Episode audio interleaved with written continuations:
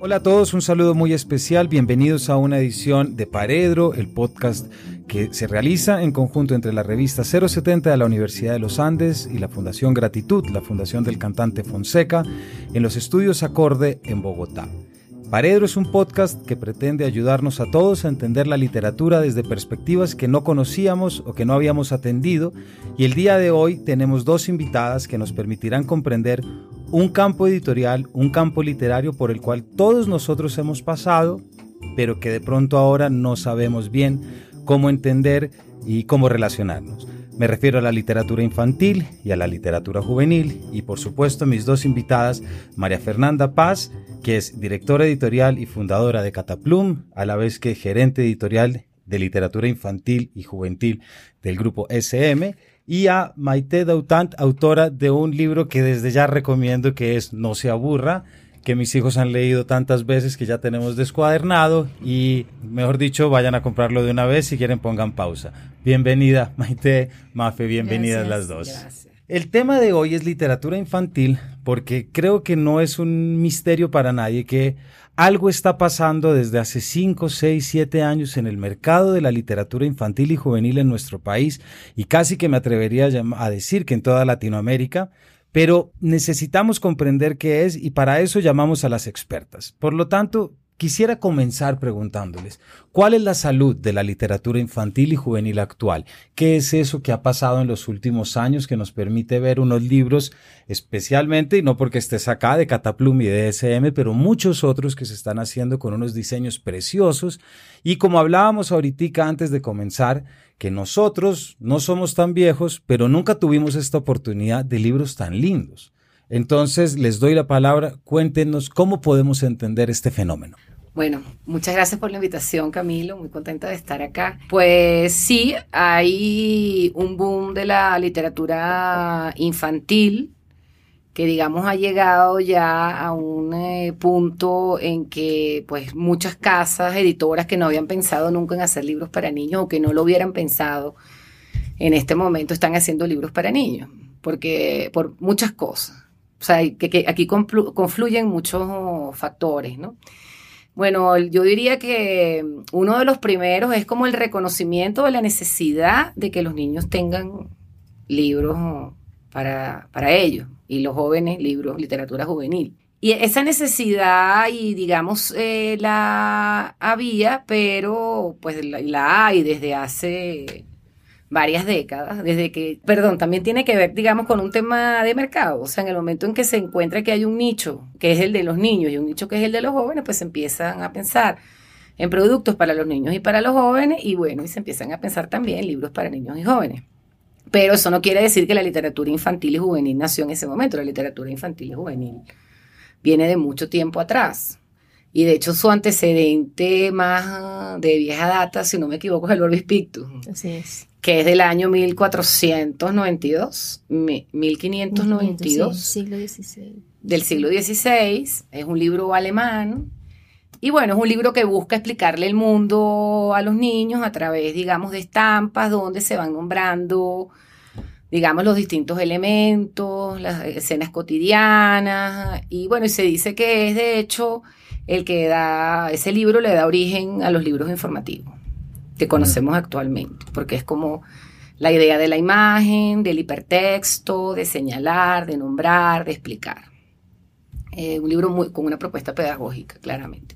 Entonces, bueno, eh, se unen muchos factores, como ya te dije, bueno, hay uno que es, digamos, el nicho, pues esto desde el mercado, el reconocimiento de la necesidad de que haya una cultura de la infancia, y en la cultura de la, de la infancia está la literatura para niños, pero también está la música para niños, el arte, en sus distintas eh, manifestaciones, también, pues más allá del tema cultural, la atención, pues de los niños, pues es como también el momento, digamos, desde hace como 30 o 40 años que surge la, la atención diferencial de los niños y de los, y de los jóvenes. Entonces, bueno, se dan todas estas cosas. La literatura infantil, como digo, tiene antecedentes de muy vieja data.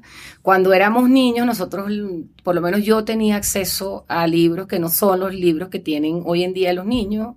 Yo recuerdo que eran unas ediciones españolas con ángeles y escarcha y tal, y yo realmente leí muy pocos libros para niños y, muchos libros para, para adultos. Eh, que también me, interesaron, me interesaron mucho, pero yo llegué a la literatura infantil como tal, pues ya de 20 años. Realmente la literatura infantil como la conocemos hoy en día. Por otro lado, también hay un, eh, digamos, un, pienso yo, un fenómeno que tiene que ver con el arte Em, y eso se ha despertado como gracias a los libros álbum, que son esos libros donde la imagen y el texto tienen un discurso que se acompaña, a veces se hace contrapunto, pero bueno, hay un discurso en la narrativa visual y un discurso en el texto, en la palabra. Entonces son libros que mezclan el texto y la imagen y ha sido el un campo, digamos, muy propicio para que las artes plásticas entren en los libros para niños. Entonces hay propuestas en este momento, y bueno, y desde hace tiempo, de libros álbum que son propuestas muy artísticas, que son realmente elaborados por artistas eh, plásticos. Bueno, los ilustradores, de hecho, bueno, yo considero la ilustración como un arte. Totalmente. Y es un arte que en este momento está en plena expansión y lo está precisamente por los libros para niños. Hoy en día hay mucha confusión sobre lo que es un libro para niños y eso es algo que hemos hablado mucho con Maite, porque claro, mm, tenemos la idea de que todo lo ilustrado es para niños y en este momento hay ediciones ilustradas de libros para jóvenes, de libros para adultos. Entonces, mm, pues uno cuando va a acercarse a un libro de estos debe, pues yo, yo sobre todo digo que uno debe confiar en uno como lector o sea, es como en el sentido común de que, bueno, esto no es para niños, ¿no? O sea, pero no, pero quitarse uno ese, esa idea fija de que lo que es ilustrado es para niños, porque hoy en día eso no, la verdad no es así. De hecho, el libro álbum, que es un género que surgió para público infantil en el siglo XIX, se ha ido apropiando cada vez más de espacios que son de adultos. Porque bueno, también hay una mirada distinta sobre la infancia, que es un concepto que también ha ido cambiando con el tiempo, no es el, concepto niño o el concepto infancia no es el mismo ahora que hace 50 años, que hace 100 años. En la medida que ese concepto se va ajustando, eso va incidiendo en todos los productos culturales que se ofrecen para los niños, y entre ellos están los libros. Claro. Aquí es muy interesante pensar también que como la, la propia producción literaria va definiendo, como tú decías, Maite, la idea de qué es infancia y qué es niño. Es decir, ¿cómo entendemos a un niño cuando hablamos de literatura para niños? Porque muchas veces esos pequeños, eh, llamémoslos filtros de para niño, entonces ya inmediatamente, o si se ve ilustrado, entonces ya se ve como que necesita un criterio editorial más evidente, pongámoslo así, porque es para niño. El error de que el niño es un lector menos agudo, cuando en realidad su proceso lector puede ser tan complejo, pero distinto al de un adulto. ¿Me explico? ¿Cómo son los criterios de edición? A esto es a lo que voy.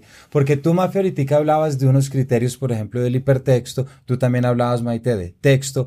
Yo soy, he sido lector editorial y leo, entonces, claro, yo sé las palabras que utiliza uno normalmente en una novela, desde público juvenil, pero ¿cuáles son esos elementos inherentes a un libro que entran en los criterios de edición para poder publicarse en una editorial, etcétera? ¿Por qué no nos cuentan cómo se arma, cómo ¿Cómo se piensa un libro infantil? Pues yo creo que eso tiene mucho que ver con la persona que lo esté pensando, porque finalmente como todo lo que tiene que ver con la literatura son posiciones muy personales, ¿no?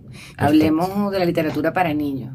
Tiene implícito un lector eh, infantil. O sea, eso para mí es lo, es lo primero y mm, creo que es como muy claro en ese sentido de que hay un lector implícito, o sea, se le está hablando a un niño, ¿no? Y creo que tengo más claro lo que no debe estar que lo que debe estar. Y con respecto a lo que debe estar, lo primero para mí es la calidad. O sea, yo siempre me dicen, no, pero es que ese libro está hablando, no sé, hay, hay libros que son como súper escatológicos a lo mal o que narran eventos, bueno, que a mí me parece que, que no están para que los niños lo- los lean, cosas que, pues, yo pienso que hay cosas que uno no debe meter en la cabeza de los niños eh, si eso no está. O sea, por ejemplo, yo siempre pongo este ejemplo, hace unos años salió un libro sobre el tamaño del pipí de los niños, y era un libro álbum, era un libro para niños de, que cuatro o cinco años. Yo decía, pero es que un niño de cuatro o cinco años no tiene esa Sí. preocupación. O sea, ¿por qué tú le vas a meter esa preocupación en la cabeza a un niño de cuatro o cinco años? O sea, ya, ya, la va a tener. Y Claro. no falta mucho, pero no la tiene a los cuatro años, a los cinco años, sé por qué. Entonces, a eso me refiero, digamos, con ciertos temas, pero también me he dado cuenta que esto tiene mucho que ver con la calidad de la obra, porque realmente hay, pues tú le puedes hablar a los niños de lo que sea, realmente, o sea, de la muerte, de qué no le puedes hablar a un niño, que no esté viviendo el niño en la, en la realidad, pero el tema es cómo. Claro. Y entonces allí el criterio de la calidad arropa todo. Entonces, si no es una buena obra ya de entrada, y una buena obra para niños es una obra que puede leer un adulto y que, y, le, y gustarle sin saber de literatura para niños. O sea, la literatura para niños tiene un corpus crítico, es un eh, género, los libros para niños, el libro álbum es un género editorial, los libros para niños existen y tienen un aparataje crítico que les es propio, pero eso no significa que una persona que no sepa agarre un libro para niños y no puede hablar sobre eso. O sea, una persona que sepa de literatura, por ejemplo, o que sepa de edición, no puede agarrar el libro y hablar de eso, porque finalmente la literatura es una. Claro. Y la literatura para niños no está parte de la literatura, la literatura para niños forma parte de la gran literatura. Eh, y muchos de los problemas que tenemos con los libros para niños, que bueno, es un mundo enorme, eh, y como tú dices, en este momento está tomando como un- mucho tamaño, eh, lo cual es muy bueno y muy malo, porque tiene su lado Claro. negativo también, de que podemos hablar ahora.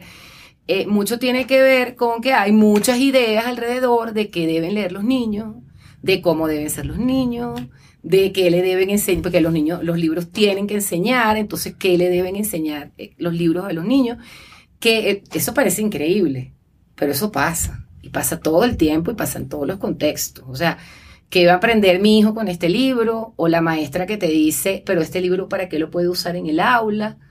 O sea, siempre está el, digamos, el, la, idea de que el libro para niños tiene que tener una finalidad. Como si el fin no fuera la literatura. Sino, como si el fin fuera la literatura, no. El fin no es la literatura en muchos contextos, pues cuando hablamos de libros para niños. El fin está por fuera del libro y por fuera de la literatura y por fuera de los intereses de los niños en la mayoría de los casos, porque tiene que ver con los valores, tiene que ver con las ideas que se tienen de la infancia, con lo que tienen que aprender los niños, con que los niños tienen que ser educados, con que los niños se tienen que comportar de determinada manera, con el, el ejemplo que ven en la que están viendo en los libros los niños, porque parece que los niños se fueran a copiar de los personajes. Eso es una idea que tienen muchas personas, ¿no? Que no, es que hay un personaje muy malo, pero, y entonces, o sea, no pueden haber personajes malos porque todos tienen que ser bondadosos. Pero tampoco lo que rompa con eso es bueno, porque ahí entra en juego la calidad literaria y una serie de cosas. Entonces, no por el hecho, porque yo también he leído muchas cosas que rompe con esa idea que tenemos de de lo que deben leer los niños y tal, y uno cree que son muy de avanzada y cuando los va a leer, eso es una barbaridad. Uno dice, Dios mío, o sea, ¿dónde está la calidad literaria aquí? Porque también se da el proceso a la inversa, que es que, bueno, no, sea, no seamos políticamente correctos, porque eso también vende. Claro. Entonces hablemos de pornografía infantil, o sea, hay unas cosas que tú dices, que te han llegado a ti como, como claro, y que, y que se y como... publican. Entonces tú dices, es que no todo lo que va contra esa idea está bien. Está bien, ¿no?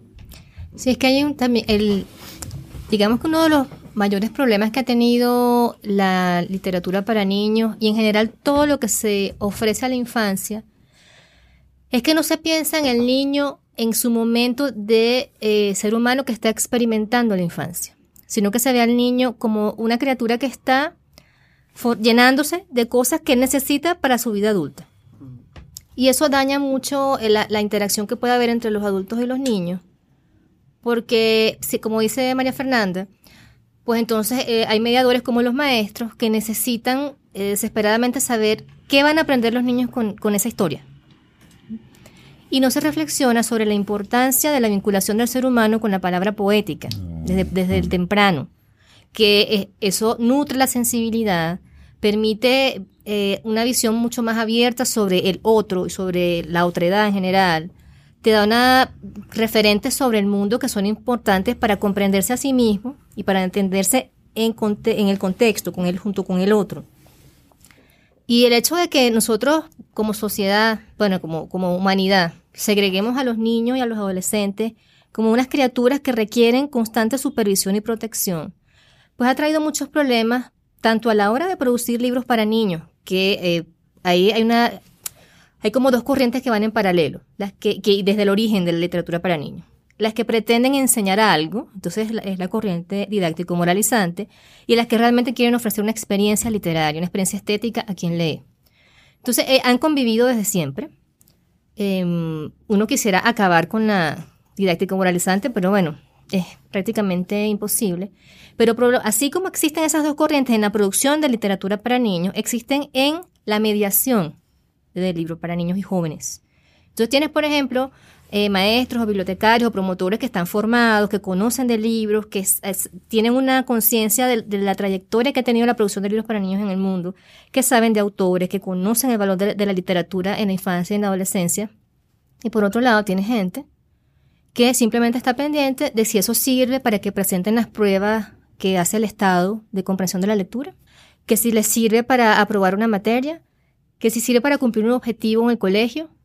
Y eso va matando la posibilidad de que el lector tenga una relación más fluida, más natural eh, y, realmente significativa con el texto literario. Y es, una cosa muy lamentable.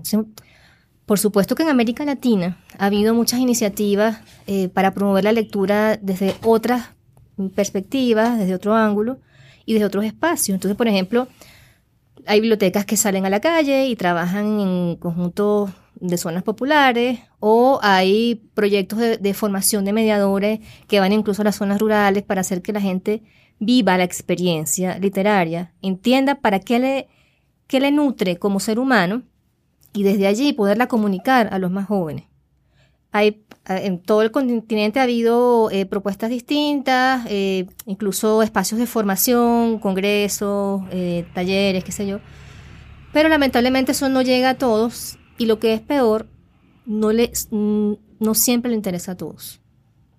Porque bueno, para muchas personas y en muchos contextos, lo que importa es que el niño aprenda lo que tiene que saber para llegar a la edad adulta. Y la verdad es que eh, la literatura como experiencia de vida se requiere para poder ser una persona, un ser humano eh, sensible, eh, integral, con una capacidad de razonar más allá de los elementos técnicos que pueda obtener a lo largo de su formación académica. así como, como lo que sucede con cualquier manifestación del arte. Lo que pasa es que la literatura está muy cercana a la experiencia escolar. Claro más que la música incluso, ¿no? Porque tiene que ver con la aproximación de los niños y los jóvenes con a la lengua escrita, al uso de la lengua escrita, que es una condición indispensable para la cultura letrada, pero la cultura letrada no solamente te va a ofrecer un elemento técnico, te ofrece esta otra posibilidad que es la función más compleja del lenguaje, que es la función poética, que es la que crea mundos alternos que permiten contrastar, imaginar, crear otras posibilidades, pensar en otras maneras de ver el mundo y de recrear el mundo.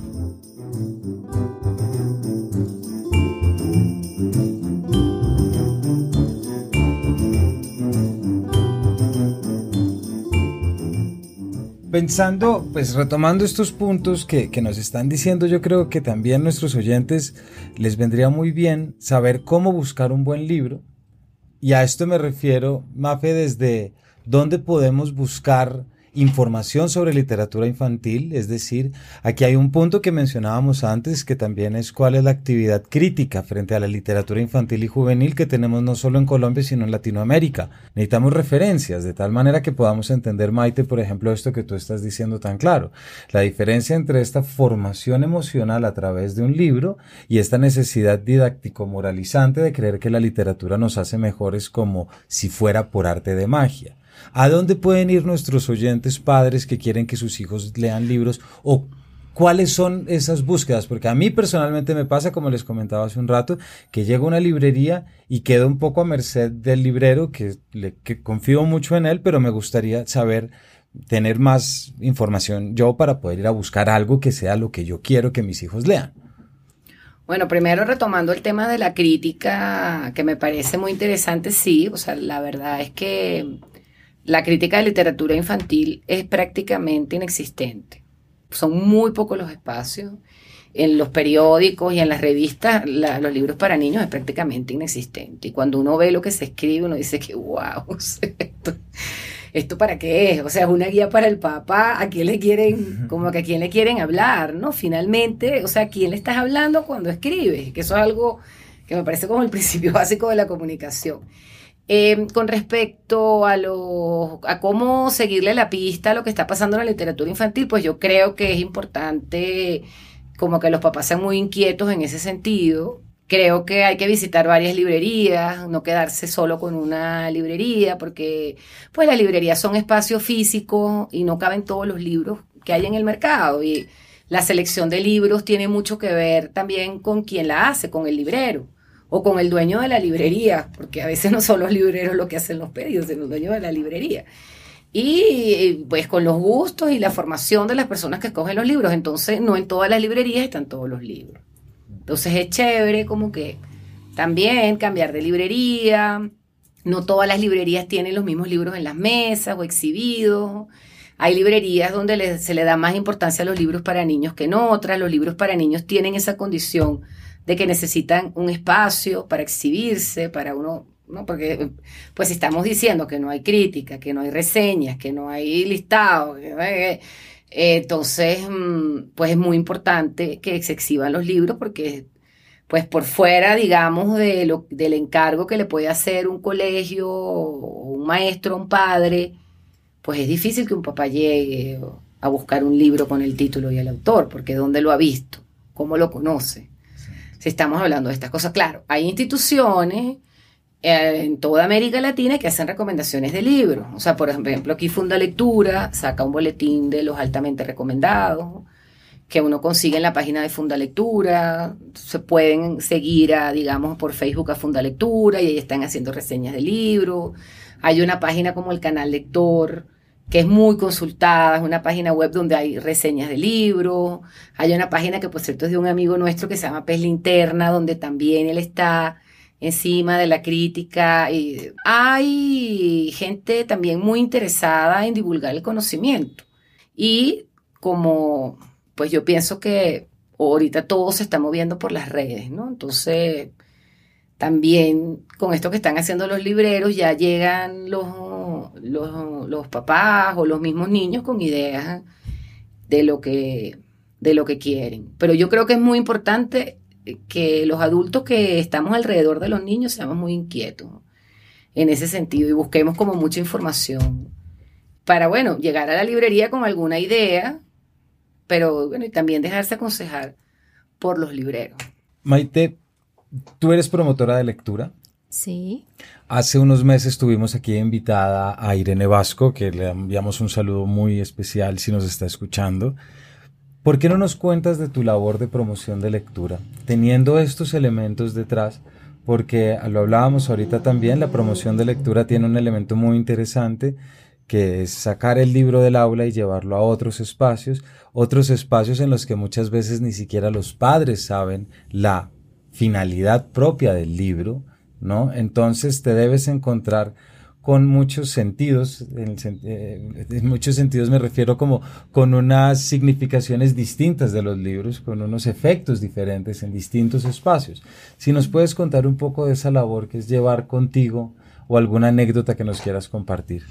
Verás, yo trabajé durante 20 años en el Banco del Libro de Venezuela. Allí se hacía absolutamente de todo. Y buena parte de nuestro trabajo consistía en formar mediadores, es decir, docentes y bibliotecarios, pero también teníamos trabajo directo en comunidades con niños. La promoción de la lectura se hace dentro y fuera del aula. Para nosotros era, es muy importante que el docente comprenda el significado que tiene la experiencia literaria. Por eso es que ofrecíamos siempre talleres en los que el docente tenía un contacto directo con el libro, como persona, no como maestro. Porque ¿qué pasa con el maestro? Que invariablemente piensa en para qué le sirve en su trabajo de aula. Y nuestra propuesta, y ese es un primer paso en el trabajo de la promoción, es que el docente se reconozca como persona y se comprenda a sí mismo como lector. Y a partir de allí, entonces, él, con esa experiencia, él pueda comunicar la posibilidad de aproximarse al libro como una oferta de recreación, pero también como una, una experiencia que permite el crecimiento interno, cada quien a su ritmo, cada quien con lo que puede alcanzar, cada quien con lo que necesite tomar de allí. En nuestro trabajo como, en, digamos, en campo, tuvimos, tuvimos un proyecto muy importante que se llamaba Atendiendo Puentes, que tuvo varias mm, etapas. Una de ellas duró unos cinco años en una zona popular que se llama Petare, que está eh, en el sector donde trabajamos había una enorme población de, inmigrantes de distintos países de América Latina y del Caribe. Trabajamos con niños que estaban fuera del sistema escolar porque no tenía, la mayoría de ellos eh, no tenía documentos, por ejemplo. Entonces, eh, trabajamos en alianza con una organización encargada de defender los derechos de los niños que ayudaba con este tema de la identidad, pero también nos ayudaba a, reinsertarse en el sistema escolar. Entonces teníamos niños desde preescolar hasta bachillerato, digamos. Y pudimos ver la primera etapa de, esa intervención allí, pudimos ver que eh, muchos de los niños más grandes a partir de esta experiencia directa con la literatura, pudieron desenvolverse mejor, incluso con el uso de, la lengua escrita, con su manera de, aproximarse, comprender y producir textos. Y eso les sirvió para eh, entrar al sistema escolar de nuevo.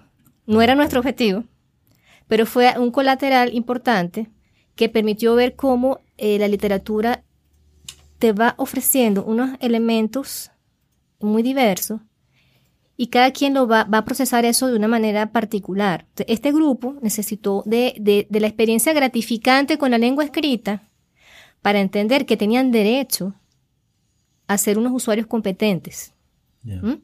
Y que eso además les servía para reinsertarse en el sistema escolar. Yo trabajo con adolescentes de entre 17 y 19 años, 20 años, y yo empiezo todas mis clases con un cuento para niños.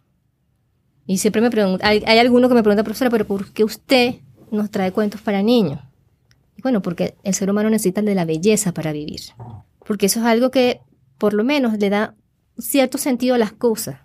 O sea, la experiencia de la belleza, la experiencia estética, te da también contención y te da elementos para, eh, pues, para aliviarte, para comprender cosas y en mi caso, que trabajo en una universidad dedicada al área científica y tecnológica fundamentalmente, pues también es un espacio como para disponer el espíritu para hacer otra cosa y para vincularse a la lengua escrita desde lo gratificante y no desde lo obligatorio ni desde la dificultad, sino desde la posibilidad, ¿sí?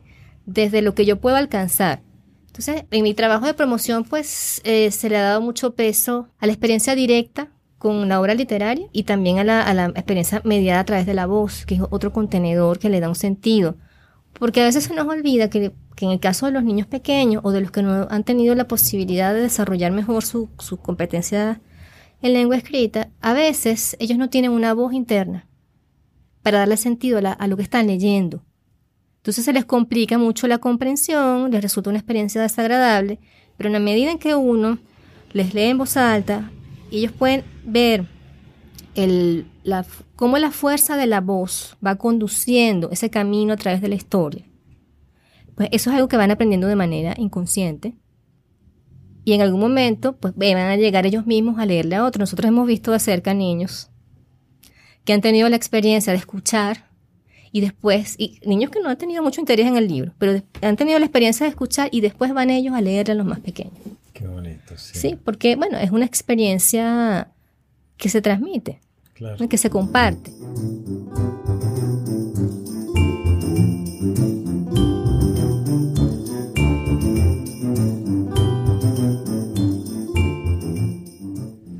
Ahorita estabas mencionando un tema y, en relación con puntos que los dos han abordado, y es esa función que se le busca a la literatura para niños o literatura infantil dentro del aula, a lo que yo creo que responde a cómo mido esta lectura, cómo mido desde la comprensión lectora, más no desde la contención emocional porque muchas veces la contención emocional no, se, no, necesariamente se mide a través de una comprensión de lectura propiamente dicha. Una cosa es buscar el verbo, otra cosa es entender al otro, como tú muy bien lo decías. Y en esto quisiera que también tocáramos un tema que es importante en esto que tú acabas de decir, y Mafe también está donde muchas veces terminan los libros que tú sacas, que son las bibliotecas públicas. ¿Cómo, es, cómo, funciona una biblioteca pública? ¿Cómo, ¿Cómo, lo ven? Es un espacio en el cual eh, los niños van a consultar los libros, pero ¿cómo ven ustedes el modelo de, la biblioteca pública? No digo actual, pero, pero un poco como ese espacio de contención lectora, pero que muchas veces se presta para otras cosas que no necesariamente pueda tener que ver con la lectura. ¿Cómo entra la biblioteca en toda esta constelación de la que estamos hablando, más o menos? Bueno, la biblioteca es un espacio, digamos, depende donde, yo pienso que depende de donde esté la biblioteca, porque no es lo mismo una biblioteca comunitaria que una gran biblioteca como podría ser la Julio Mario Santo Domingo, la Biblioteca del Tunal, pero digamos que en líneas generales todas son espacios donde están los libros, los libros están organizados, donde los libros han pasado por un proceso de selección eh, de evaluación y selección. ¿no? Evaluación es, bueno, primero ver que el libro sea bueno y tal, y después ver que sea pertinente para, digamos, el, eh, los lectores eh, cercanos a la biblioteca. Depende también mucho que ver con la comunidad donde esté la biblioteca, los objetivos que tenga la biblioteca. Y la biblioteca, además de ser el espacio donde están los libros, es el espacio donde están los mediadores también, porque los bibliotecarios son y si no lo son, deben ser mediadores. Entonces, claro, esos libros están ahí. Pero eh, los buenos bibliotecarios, los, bibliotecarios por los que, digamos, con los que, que, no, que, que por lo menos a mí me entusiasman, son los bibliotecarios que eh, entienden esa importante labor que tienen y sacan los libros, muestran los libros, buscan cuál es el libro menos eh, leído de la biblioteca y lo saca y entiende el valor de, ese libro que ya ha pasado por un proceso de evaluación y selección, entonces entiende el valor de ese libro y lo pone, lo acerca, ¿no? De, distintas maneras, desde la lectura en voz alta, la narración oral, de la biblioteca. La biblioteca tiene muchas herramientas para hacer eh, trabajo de promoción, desde exposiciones, publicaciones, carteleras, la biblioteca también es un lugar donde se agrupan los libros, ¿no? Porque es que el bibliotecario sabe o debe saber todo lo que tiene. Entonces dice, bueno, este mes vamos a hacer el mes de la paz, por poner un, ejemplo un poco trillado, pero entonces sabe qué libros tiene sobre la paz, saca los libros, los pone en escena y hace actividades alrededor de los libros. Entonces es el espacio de los libros, de los mediadores y de los lectores. O sea, y digamos, las bibliotecas, bueno, hay muchas, digamos, hay mucha estadística alrededor de la biblioteca y de la cantidad de visitas que tiene una biblioteca. pero digamos que la que el hecho de que los niños, porque estamos hablando de niños aquí, eh, y jóvenes vayan una vez a la biblioteca y regresen y encuentren que ese es un lugar donde pueden hacer préstamo de libros, donde se pueden quedar y pasan cosas alrededor de los libros, puede ser un espacio para, para ellos. Pues también sabemos que, yo siempre digo, pero es que nosotros no podemos hacer de, todos los niños lectores. O sea, no a todos les, no a todos les tiene por qué interesar la literatura, no todos tienen por qué ser grandes lectores. O sea, de verdad, no, o sea, igual los adultos, o sea, los niños no son muy diferentes de los adultos, los adultos tampoco deberíamos ser, pero no, no lo es y por algo no lo es, pero yo sí creo que eh, los mediadores, entre ellos los bibliotecarios, los maestros, los padres, sí están en el deber de mostrarle a los niños ese camino. O sea, de, mostrarles el camino de la literatura. Y si, si, se enganchan, bien, y hay que insistir. Además hay que insistir, porque hay unos que les cuesta.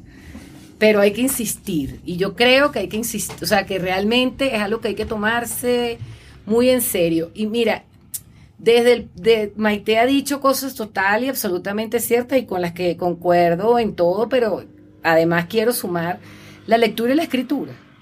O sea, es la puerta de entrada la lectura y la escritura y todos sabemos que nuestras competencias profesionales, ciudadanas, humanas, o sea, todo pasa por la lectura y la escritura. Mm. Entonces, pues, no, la idea no es la letra con sangre entra, ¿no? que decían, sino que también la literatura es una puerta de, una gran puerta de entrada, ¿no? A la lectura y a la escritura. Entonces, pues la biblioteca es eso, es un espacio donde están grandes colecciones, en teoría buenas colecciones, em, y donde está gente que está para ser un puente, ¿no?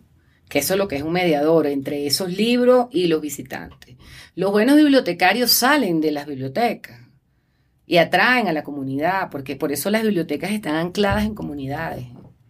Y es muy importante para una biblioteca su comunidad. Entonces, muchas bibliotecas, por ejemplo, de Bogotá, tienen programas de maletas viajeras que van a las comunidades de préstamo circulante. O sea, no esperan que la comunidad vaya a la biblioteca, sino que salen a buscar. Porque bueno, ese es el sentido del puente, ¿no? que es lo que debe ser un, bibliotecario, que para mí no es otra cosa que un promotor de lectura. Sí, y la, el hecho de que los niños y los adolescentes entiendan que tienen el derecho a tener contacto con los libros, a ir a la biblioteca, mm. que, como, que también son ciudadanos y que eso les da derecho, son ciudadanos y son habitantes de la lengua escrita. Entonces tienen todo el derecho de ir, usar el servicio, buscar libros en préstamo, porque además también es la puerta de entrada a la cultura. Para nosotros, que somos la cultura escrita, es indispensable que se nos facilite desde muy temprano el acceso a la palabra escrita, porque es un elemento fundamental que nos ayuda a estructurar nuestras maneras de pensar, a darle sentido a las cosas que vemos, a, ponerle nombre a lo que vivimos y a lo que vemos. Porque si no, entonces el ser humano anda un poco como a la deriva. Y en, ese sentido, pues que la biblioteca esté al alcance de la gente, y que les, ofrezca la posibilidad de aproximarse a obras que les signifiquen es fundamental. Bueno, pues se nos agotó el tiempo. A los eh, nuestros oyentes, creo que hay muchos temas acá que, que, que podemos pensar para entender el valor de esa literatura infantil, el valor de la biblioteca al mismo tiempo y sobre todo entender siempre que poco lo que anotabas, Maite, que la, la, literatura y la, la, relación que se tiene entre los niños y la literatura es un proceso que se nombra el mundo, pero podríamos concluir también que se nombran las emociones que de alguna manera rigen ese mundo de una manera invisible, ¿verdad? Difícilmente medible, pero que resulta fundamental. No siempre un libro necesita de un porqué.